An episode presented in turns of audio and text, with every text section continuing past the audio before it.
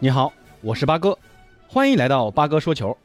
那上周末法甲大巴黎对阵兰斯的比赛中，梅西在下半场替换迪玛利亚上场，这是梅西自圣诞节感染新冠痊愈后，终于重返了赛场。上场后不久就贡献了一次助攻。不过呢，今天早上看到一个消息啊，梅西重返了巴塞罗那。那点进去一看，原来是巴萨主帅哈维过生日，梅西呢特地从巴黎赶回巴塞罗那。为哈维庆祝生日。那之前有消息说，梅西的老婆安东内拉特别想念巴塞罗那的生活，那怂恿梅西跟哈维说，能不能重回巴萨？那这个在我看来就是无稽之谈，不可能今年回来的。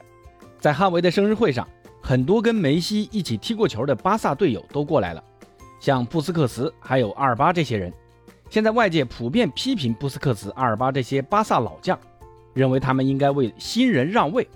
巴萨呢，如今正值新老交替的关键时期。那本期节目就和朋友们聊聊布斯克茨这些巴萨老将该不该为新人让位呢？目前争议最大的其实还是集中在布教授这个位置。最近几场比赛，布斯克茨这个位置的失误太多了，尤其像西超杯跟皇马的比赛，第一个丢球呢就是布斯克茨的失误，被本泽马从后面抢断后进球的。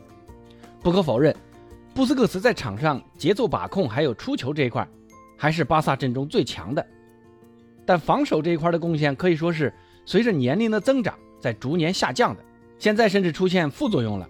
从进攻收益上看啊，我的感觉是负面作用现在逐渐高于正面作用了。那啥意思呢？就是布斯克茨在进攻端的贡献已经被在防守端的弱势给抹平了，甚至副作用还有继续提高的趋势。那这个就是一个此消彼长的作用啊，哈维得有个取舍了。如果要让布斯克茨替补，那谁能替代教授呢？目前巴萨中场中年轻一代有德容、尼克·冈萨雷斯、加维、佩德里，那还有罗贝托和普吉。像佩德里、加维还有冈萨雷斯都太年轻了，冲劲儿是有的，但经验还是不足，身体也还没长开。那就只剩下德容了啊。其实德容在进攻和防守上。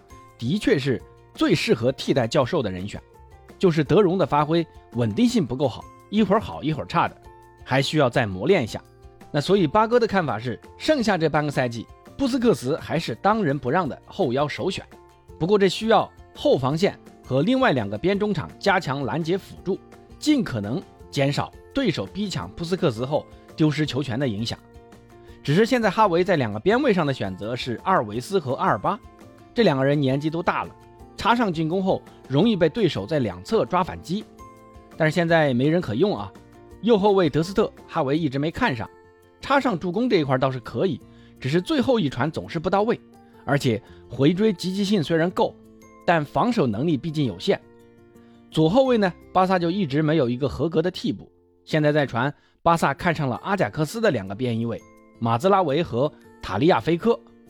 这两个人能搞来一个就不错了啊！瓦伦西亚的右后卫加亚能挖过来是最好的，所以现在巴萨压力最大的人应该是总监阿莱曼尼了。这阿莱曼尼赶紧给哈维找几个趁手的人过来。现在法蒂又伤了，锋线呢，尤其是中锋位置，不能总是靠吕克德容和布莱斯维特吧？现在莫拉塔又跟巴萨联系上了，听说尤文已经六千七百万买了弗拉霍维奇，这莫拉塔的位置就尴尬了啊！让给巴萨也不是没有可能啊。莫拉塔在西班牙国家队对于传控体系的理解其实已经很深了。哈维呢也是很看好莫拉塔。至于上期提到的登贝莱，那今天听说他的经纪人又在跟巴萨谈判，其实都已经闹成这样了，都罢训了，还谈个毛线呢？赶紧分开吧，去切尔西、去纽卡都行，就看你那玻璃身板能经得起英超后卫的摧残不。所以呢，回到今天的话题。布斯克茨和阿尔巴该为新人让位吗？那八哥的答案是这个赛季还不会，但下赛季必须要加紧后腰位置的更新了。我是很看好德容去打这个位置的，这样呢既可以发挥德容的长处，又能腾出个位置给佩德里、加维还有冈萨雷斯，他们也就有更多的出场锻炼的机会了。另外两个边翼位的人选也要抓紧敲定，最好呢马兹拉维和加亚都给签过来。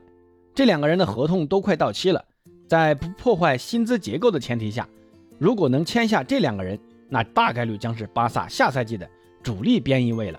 至于大家期盼的哈兰德，如果莫拉塔过来了，夏天呢就别指望哈兰德了，人家的工资巴萨也承担不起啊。好不容易走回健康经济的路子，别又瞎搞，老老实实的休养几年。今年呢，好好打打欧联杯吧。